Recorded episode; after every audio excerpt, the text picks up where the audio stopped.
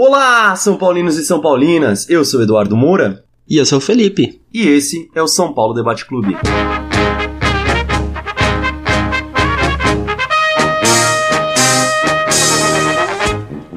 É isso aí, para quem não conhece a gente, a gente é um projeto. Projeto não, né? A gente é um podcast, já é uma realidade, é, que fala sobre o tricolor. Segue a gente lá no Facebook, no Twitter. No Facebook vocês podem achar a gente como São Paulo Debate Clube. A gente vai estar tá lá, curte a gente, acompanha os nossos últimos podcasts. No Twitter a gente tá como SP Debate Clube. Uh, segue a gente lá também, a gente tá sempre tentando interagir com vocês, mandando direct, retweetando o que vocês postam e etc. Dando opinião também, a gente sempre posta, né? Sim, fazendo enquete também. Para quem não gosta muito de nenhum e nem de outro, a gente também consegue falar com vocês via e-mail, sãopaulodebateclube@gmail.com. E a gente também tem um blog, né? Que lá vocês conseguem acompanhar também os últimos podcasts. E tem o um arquivo dos passados também. O blog é sãopaulodebateclube.wordpress.com. Lá vocês vão achar tudo sobre os projetos passados, etc. E também consegue acompanhar a gente. E também a gente tem um agregador, né, do de podcasts. Exatamente. Para quem tem agregador no celular, né, tem o próprio podcasts do, do Apple, da Apple, né, quem tem. Sim. Ou qualquer agregador aí que tiver pro Android, é só procurar por São Paulo Debate Clube, fica muito mais fácil de baixar, é só aparece na lista, quando sai um episódio novo, só atualizar lá que ele já aparece, baixa sozinho se você configurar é muito mais tranquilo para acompanhar a gente. Não, é muito mais fácil. Não perder nenhum post, não perder nenhum, nenhum, programa, nenhum programa que a gente fizer. Bom, agora que a gente já fez o nosso jabazinho, né? Vamos pro episódio. Vamos pro programa de hoje, bora lá. Sr. Felipe, nessa semana a gente teve dois jogos, né? né? A gente Sim. vai fazer um programa um pouquinho diferente hoje falando de dois jogos. O primeiro foi na quarta-feira, dia 21 de fevereiro. É, o São Paulo foi para Ituano, né? Foi para Itu e perdemos, tomamos um 2 a 1 Também ontem, né, no dia de gravação desse programa, no dia 25 de fevereiro, o São Paulo recebeu a Ferroviária em pleno Morumbi e não conseguimos sair do 0 a 0 Então foi é, um ponto que a gente conseguiu, né? Um empate em seis disputados, cara. É, em seis disputados contra times pequenos, né, Du? É, o Ituano até entendo, tem, podia ter empatado, eu acho, mas acho que ficou feio perder pra ferro, é, da ferroviária, né? Não, perder para eles e empatar para ferroviária, eu acho. Não, que... então, a, per, a perca de pontos contra a ferroviária foi complicado. É, foi mais, foi mais crítico aí. Mas aí, o que, que você achou desses jogos, cara? Bom, olha, eu achei pífio, né? Não só pelo resultado, mas também pelo, pelo futebol apresentado.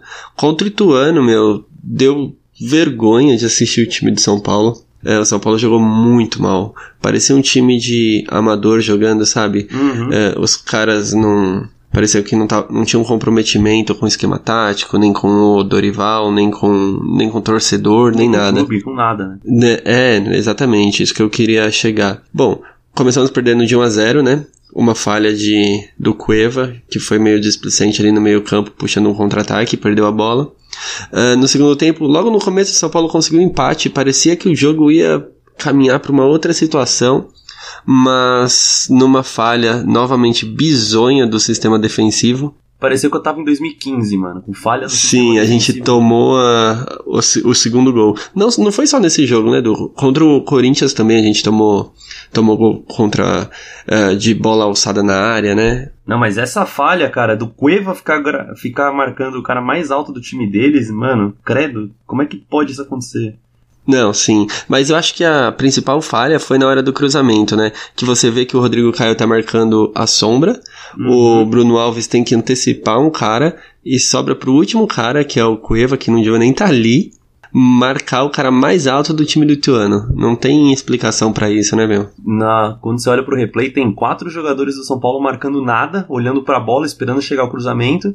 E aí atrás tem um 2 contra 2 escrotíssimo, né? Porque um deles é o Cueva. Sim. Não é pra estar tá disputando o jogo aéreo, né? Mas... É, pois é. Bom, aí no fim do jogo a gente teve um pênalti assinalado a nosso favor, que foi um pênalti bem arrumado ali pelo, pelo juiz, que para mim eu não teria dado, né? É, acho que foi mais um encontrão ali que podia interpretar dos dois jeitos, né? Pênalti mal dado não entra, né? Uhum. Então o que, que aconteceu? Cueva foi lá e perdeu.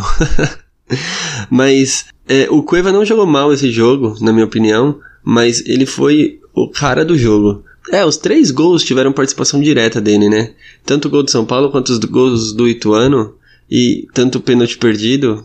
Então, parece que a atuação dele foi desastrosa, mas no meu ponto de vista não foi tão ruim assim. Foi o, o mais vivo ali do São Paulo. Não que isso seja muita coisa também, né? É, eu anotei aqui até para falar, para não esquecer de falar isso, que mesmo eu sendo um crítico do, do, do Cueva, né?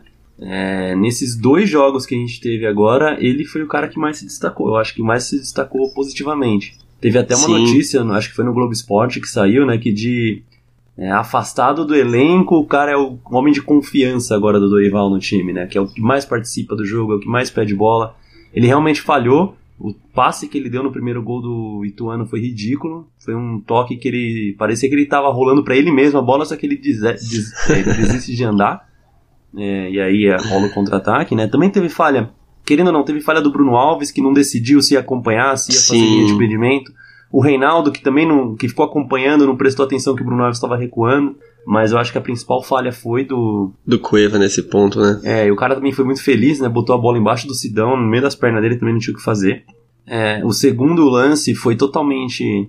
É, o, gol, o segundo gol deles foi falha do, da zaga, então não tem nada a ver.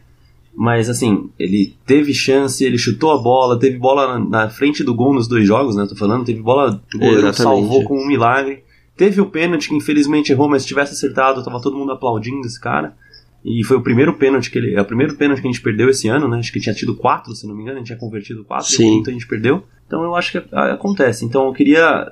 Que eu que sempre falo mal, eu que falo que, por exemplo, no meu time titular ele não estaria. É, preciso elogiar que nesses, pelo menos esses dois jogos aí, o Cueva melhorou bastante, tem recuperado, tá realmente focado em recuperar a situação no time, né? É, espero que isso se amplie, né, para outros jogadores do elenco também, que parecem que jogam com um pouco de displicência, né, cara? Uhum. Principalmente falando aí do jogo contra o Ituano, meu, eu não gostei nada da atuação do Diego Souza.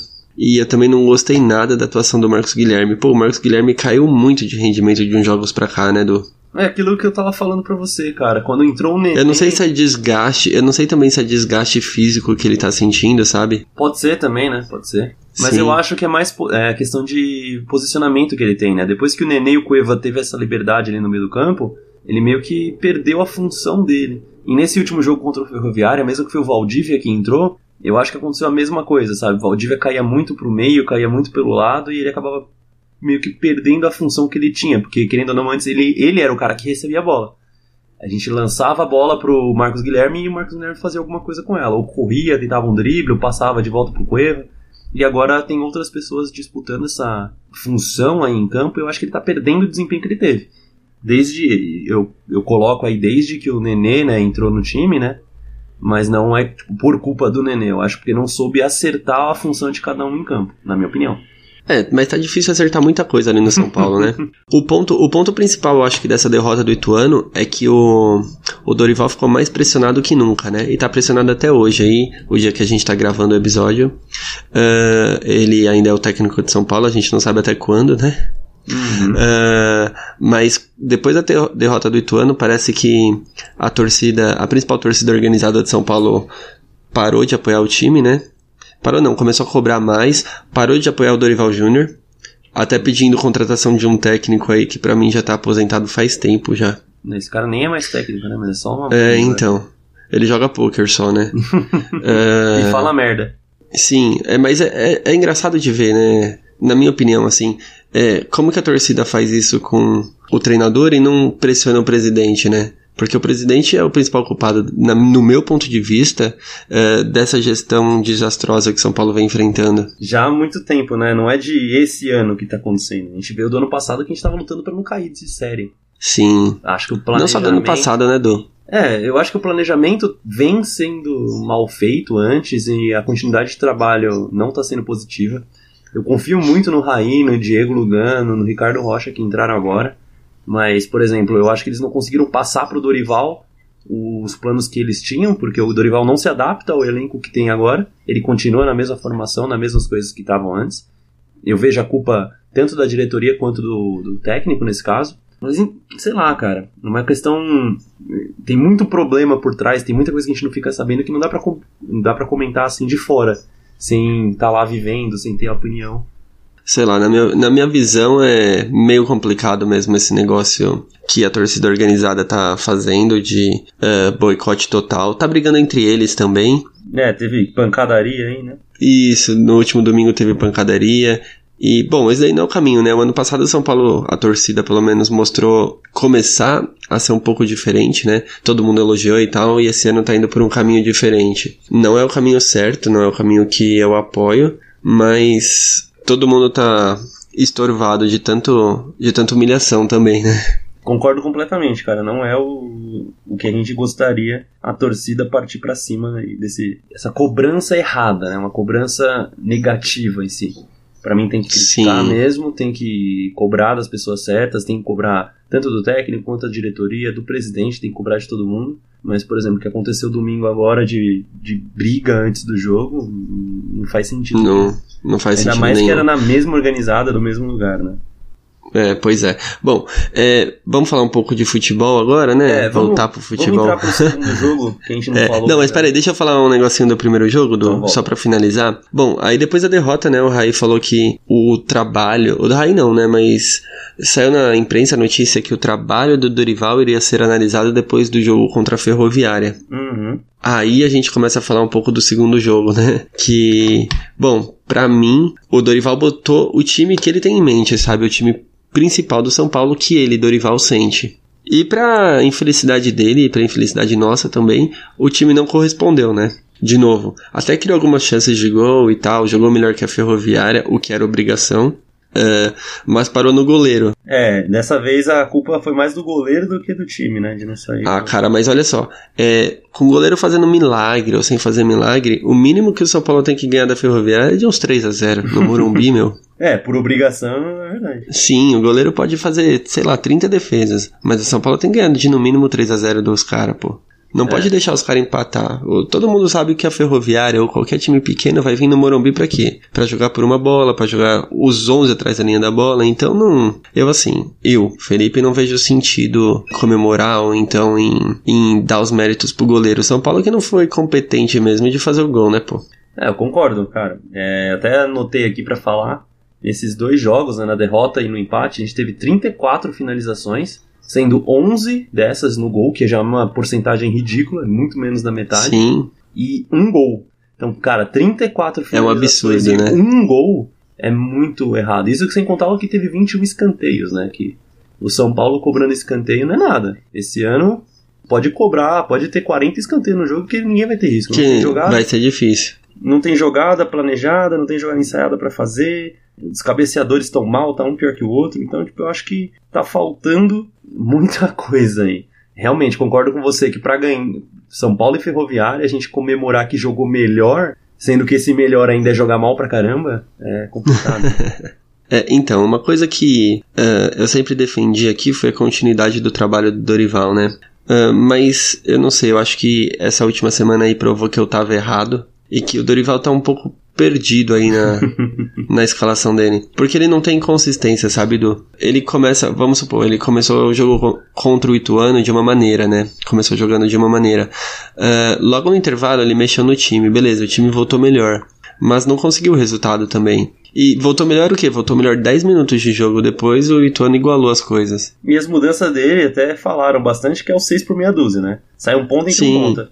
Sai, quer dizer, sai um ponto improvisado e entra um ponta reserva do time. Aí sai um atacante improvisado e entra um atacante reserva. É, ele É, não, pois é. Ele não tem muita variação tática, ele não consegue buscar muito resultado, por exemplo, tá precisando de um gol, ele não consegue trocar a armação que ele montou no time antes do jogo pra fazer. Eu até acho Mas sabe que... por que, que ele não consegue? Hum. Porque os caras estão jogando na posição errada, meu. É, é isso. Eu, eu não sei, eu não sei por que que ele não, eu não sei como ele e o filho dele não perceberam isso ainda. O Diego Souza não é centroavante, o Nenê não é ponta, o Militão não é lateral direito, nem o Edmar é lateral esquerdo, O Petros não é meia. o Petros não é meio armador. Tá tudo errado, pô.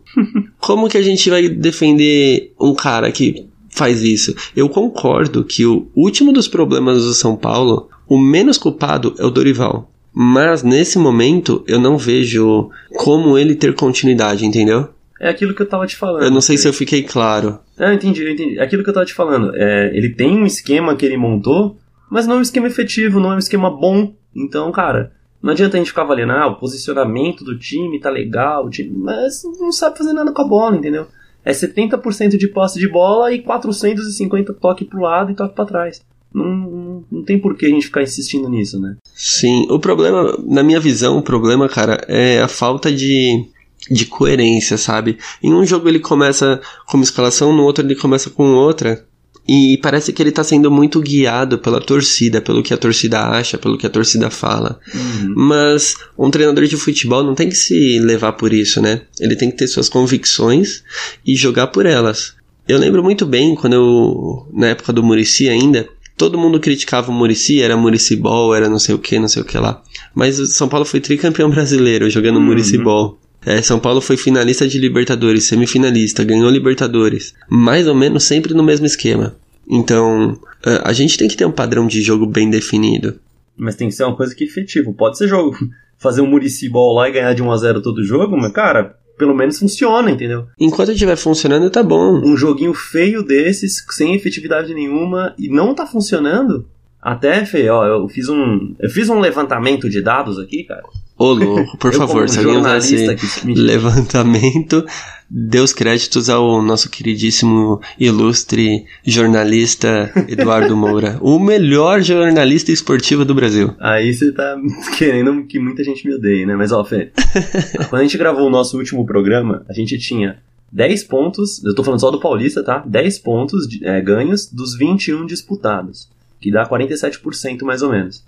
É, e eu fui lembrar, né? Eu acabei lembrando, lendo umas notícias e tal, que estava no contrato do Rogério Ceni que menos de 47% de, de, de desempenho, ah, ele, podia, ele podia ser dispensado sem multa rescisória. Né? Acima disso tinha Sim. um absurdo lá de 5 milhões. Hoje, nesses 27 pontos, né, depois, de dois, depois desses jo dois jogos dessa semana passada, a gente tem 11 pontos. Caiu para quase 40%. Se fosse o Rogério Ceni, ele já teria sido demitido por justa causa, sem pagar nada, né, entre aspas, né, sem pagar multa, sem nada, porque tá abaixo do que foi combinado. E por que, que o Dorival tem que continuar? Por que, que tem que continuar insistindo no Dorival? Não tá dando certo. É, o elenco tá apoiando, né? Aparentemente o elenco tá apoiando bastante o técnico, já deram. Hoje, numa reunião que teve com a diretoria, eles falaram que a culpa não é do técnico, que eles estão apoiando, que eles não estão conseguindo fazer. Mas, cara, não tá dando certo. É 40% dos pontos do Paulista. A gente não, tinha. É. Então, o São Paulo tá com risco de ser rebaixado no Paulista, cara. é, é, uma, é uma hipótese bem. absurda, bem mas é esdrúxula, é mas é possível. O São Paulo é o único dos grandes que não se distanciou ainda da zona de confusão ali. Se fosse uma classificação geral uh, de 16 times, o São Paulo estaria em sétimo do. É, o, o São Caetano, que é o São Caetano, tá chegando, tá em segundo do nosso grupo, sabe? Então, o São Caetano que tá sendo dirigido por quem, você sabe? Pelo Pintado, né, meu? Pelo Pintado. E o São Caetano tinha um ponto. E ele já tá ao quê? a tá dois pontos do São Paulo. Exatamente. Então, a situação tá bem feia. Tá bem complicada lá pros altos do Morumbi. Outra pesquisa que eu levantei aqui pra gente jogar e debater e ver a opinião nossa também, né, e do público, é o seguinte, nesse ano, São Paulo, no Paulista, a gente fez sete gols e tomou sete gols. A gente tá com saldo de zero. Aí eu fiquei assim, meu, 7 gols, 7. 7 gols parece hum, ok, mas é pouco, né? Aí eu fui comparar com os outros times grandes do Paulista. O Corinthians fez 13 e tomou 7 também. O Palmeiras fez 14 e tomou 7. E o Santos também fez 14 e tomou 7. Então, olha, aí aparece bastante que a nossa defesa, como a gente disse no último programa, ela tá ok. É, agora, né, que o Edmar saiu, o Reinaldo assumiu, é uma defesa segura, efetiva, Sólida, toma é. gol ainda, mas é ok, começo de temporada é normal tomar gol. Mas o ataque tá mostrando que não tá funcionando para nada, não tá funcionando nada.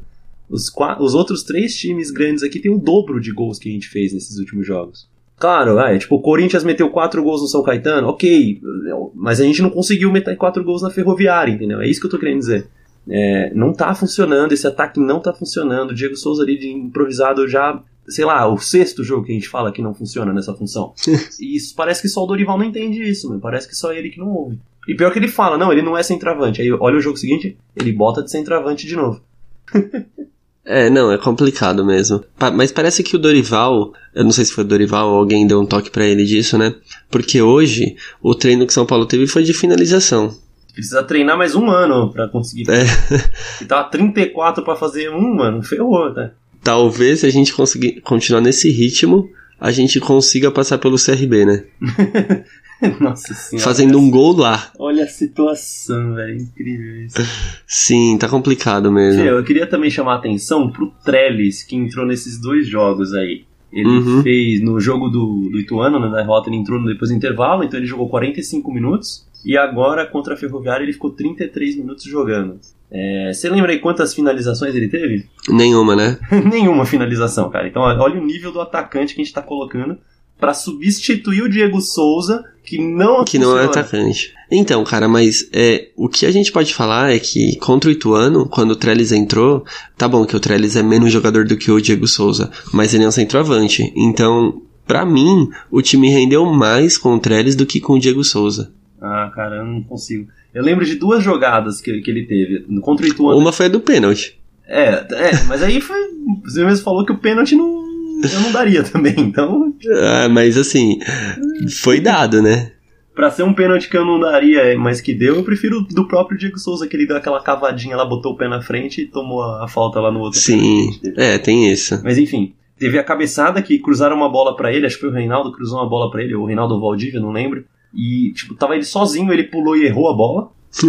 e teve o lance do Nenê, que o Nenê tentou a cavadinha agora contra a Ferroviária. Foi Sim, ridículo também, Nenê, pelo amor de Deus, não faz isso. Eu tô te defendendo aqui, você faz essas coisas. E que ele Sim. pega, ele recebe um toque errado do outro time, tá ele e o goleiro quase, os outros zagueiros tá correndo atrás dele. Ele perde na corrida e ainda quando ele vai tentar tirar o zagueiro da jogada, ele escorrega no chão. Aí a bola sobra e o Nenê tenta fazer aquela merda que ele tentou fazer. Mas olha os dois lances de, de- de destaque que eu tenho pro nosso reserva do ataque. então, mas duas coisas nesse lance, né? Primeira é que o Nenê deveria ter feito gol de qualquer jeito. Deveria ter metido a bola pro gol, mano. Chutado direto. Que seja de dedão, que seja, sei lá, de coxa, de joelho, de cabeça, não sei. Mas não é hora de dar cavadinha no goleiro. E a outra coisa é que o Trellis tá sem ritmo de jogo, né? Vamos combinar. Porque, pô, é, ele tá entrando tipo 40 minutos, 30 minutos. Aí não tem ritmo que aguente do. Eu acho que ele também não é no- o salvador da pátria, mas tem que dar tempo pro cara, pô. Pra ele provar que pelo menos ele não é o nosso casinho, né? É, é assim, entre tentar ele titular no próximo jogo, por exemplo, e ficar com o Diego Souza que não tá funcionando, beleza, pode colocar o Trellis. Sim, com certeza. Mas você pode botar aí, por exemplo, o Paulinho que entrou, né? O Paulinho Boia, que agora é Paulinho, entrou no último jogo, o cara entrou, teve finalização, foi efetivo, melhorou o, o jogo. Então, é, é essa questão de comparação que eu tô.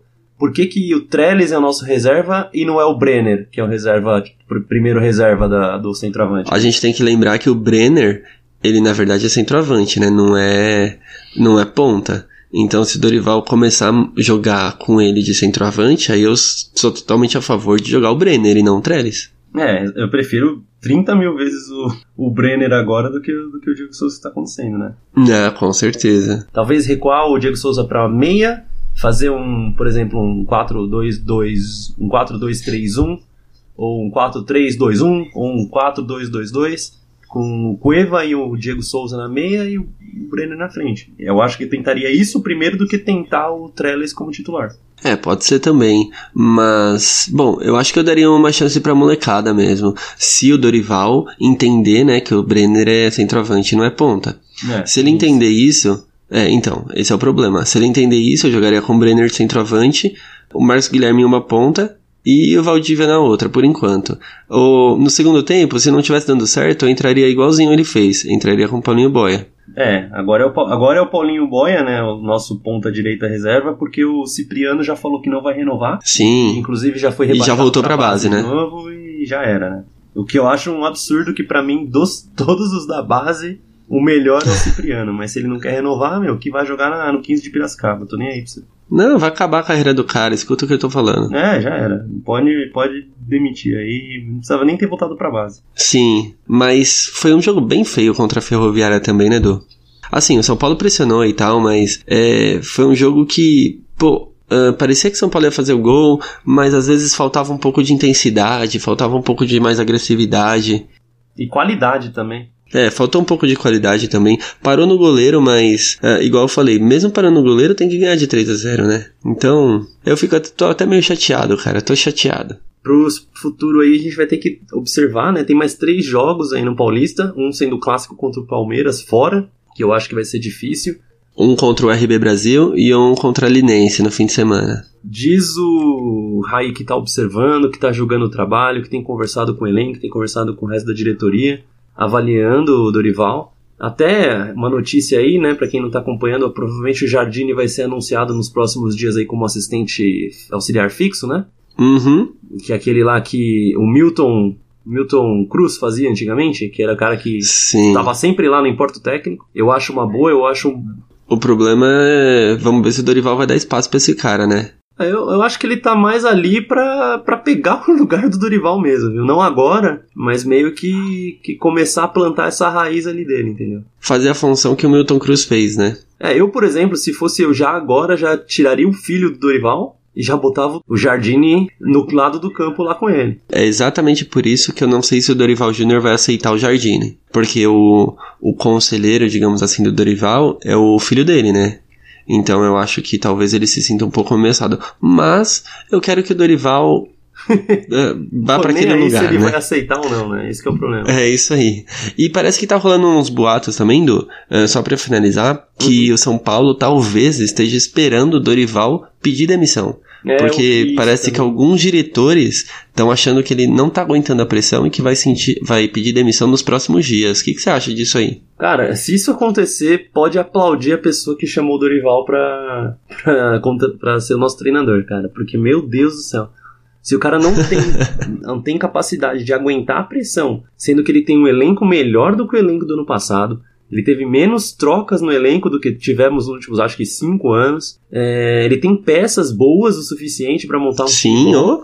e consegue não aguentar e pedir demissão. É, eu acho que pode, tipo, se acontecer isso, pode encerrar a carreira, pode se aposentar, vai ser comentarista também. Deixa o É, seu com filho certeza, assumindo pô. os times pequenos, porque seu filho, eu, eu não gosto nada do trabalho do filho dele, só sei que tudo Eu que eu também ouço não. falar desse, desse moleque é coisa ruim. É, e não só aqui do São Paulo, né? Dos- desde os tempos do Santos, do Fluminense, É, do Vasco. desde sempre. Se não quiser, cara, pé, pode pedir as contas, vai embora pra casa, a gente bota o Jardine, a gente chama outra pessoa e deixa o Jardine de auxiliar. Eu acho que o Jardine é uma aposta aí pro futuro, não, não colocaria ele na fogueira agora, porque vai acontecer a mesma coisa de pressão e crítica, porque Ah, o time certeza. magicamente não vai melhorar. É, eu botaria um, um treinador mais experiente aí e depois, talvez daqui a um ano, daqui a dois anos, o Jardine sendo efetivado, porque eu tenho, eu tenho confiança no trabalho que ele faz. Me É, preocupa mas- bastante a base, porque quem que vai assumir, eu não sei. Eu sei que o técnico do Sub-17 do São Paulo é bom, também merece uma chance para subir pro Sub-20, mas não sei se ele vai ter o know-how de trabalhar com gente mais velha, né? Porque Sub-17, metade do time tem 14 anos, né? Tem que dar oportunidade, senão a gente nunca vai descobrir. Quem sabe ele é um, um novo Jardine, um novo Murici, um novo Tele. Então ele tem que Tomara. surgir em algum momento, né? Então espero que, que dê certo. Gostei bastante dessa notícia, ainda não foi efetivado, né, no Jardine sendo, sendo auxiliar fixo, mas eu tô confiando bastante e tomara que ele tenha espaço para fazer o trabalho dele. Ah, Pelo menos pra dizer lá, ó, deixa eu, deixa eu só dar um dado aqui que o, o Brenner ele não é ponta, nem o Paulinho Boia, nem ninguém. Passar pelo menos a função da galera, da galera da base no lugar certo, pelo menos acho que ele consegue fazer isso. Pelo menos isso, eu acho que dá pra fazer, hein? Com certeza. A- acho que eu consigo fazer isso. Acho que eu- era só ele instalar o FM e dar uma olhada nas posições do jogador. Sim. Não deve ser muito difícil fazer isso, escalar um time ah, com os jogadores certos nas posições certas. A gente fala, parece que é zoeira, né, mano? Se, não, mas não é, meu. Eu tô puto. Eu vejo muitas pessoas falarem alguma coisa em termos de sequência, de, de trabalhos em, eh, a médio e longo prazo, mas eu não, eu não vejo as pessoas defenderem essa situação com muita, com muita constância. Eu acho interessante isso no país. Então, parece que se torna prazeroso você discutir a, a permanência ou não de um treinador por um ou dois resultados. Eu acho que o ano passado nós entramos no São Paulo numa situação bem difícil e complicada, talvez a pior situação do São Paulo nos últimos anos, e as pessoas confiaram no meu trabalho nesse sentido. Ah, nós estamos num, num- novo ano, iniciando praticamente uma sequência, e eu não tenho dúvidas que eu vou atingir os objetivos do clube. Agora, nós temos que ter paciência para que isso aconteça. Nós, eu estou falando, eh, nós que estamos envolvidos em todo o processo. Eu sou responsável por isso e sei que tenho capacidade de poder fazer esse time chegar mais longe. Agora, é, é, eu preciso também de tempo de treinamento para tudo isso. E não vou mentir para você, nós estamos só recuperando a equipe e não trabalhando a equipe. Então isso daí acaba tirando uma possibilidade é, é, de adiantarmos um pouco mais o processo que a equipe vive. Mas eu, eu ainda continuo acreditando muito e tenho certeza que o caminho do São Paulo será muito bom esse ano. Agora, na quarta-feira, dia 28 de fevereiro, às sete e meia da noite, lá no Morumbi, o São Paulo vai receber o CRB. E, Estarei lá. E a gente precisa de uma vitória aí, porque, né, Copa do Brasil é aquilo, né? Se bobear... Tchau. Tchau. Como é, é que você acha que vai ser esse jogo aí, cara? Cara, é, o São Paulo vai jogar muito pressionado, muito, muito, muito pressionado. Uh, isso eu acho que talvez atrapalhe um pouco o rendimento, atrapalhe mais ainda o rendimento, né, que já não vem sendo bom. Uh, o CRB com certeza vem para se defender aqui no Morumbi, então pode esperar outro, outro jogo bem truncado, com 11 jogadores adversários atrás da linha da bola, uh, e o São Paulo precisa achar um jeito de chegar ao gol, cara, não vai ter jeito. Eu não sei Quanto que vai ser esse jogo, eu acho que eu não vou dar um palpite dessa vez, mas acho que o São Paulo vai ganhar. Mas vai ser sofrido de novo, cara, vai ser bem sofrido. É, eu acho que vai ser outro jogo pra gente ficar com raiva, dando soco na parede em casa, né? É, então, eu acho que nesse jogo específico, como eu já achava antes também, uh, se o Dorival não ganhar, eu acho que ele vai ser demitido. É, eu acho, assim, se não ganhar ser demitido, acredito que não, porque senão já poderia ser demitido agora, porque já tem todos os motivos. Mas anota aí, se perder, tchau no dia seguinte, né? nem no dia seguinte, na coletiva de imprensa já vai ser o treinador novo, já falando. É, então, é o que. Hum, então, não dá pra adivinhar nada, né?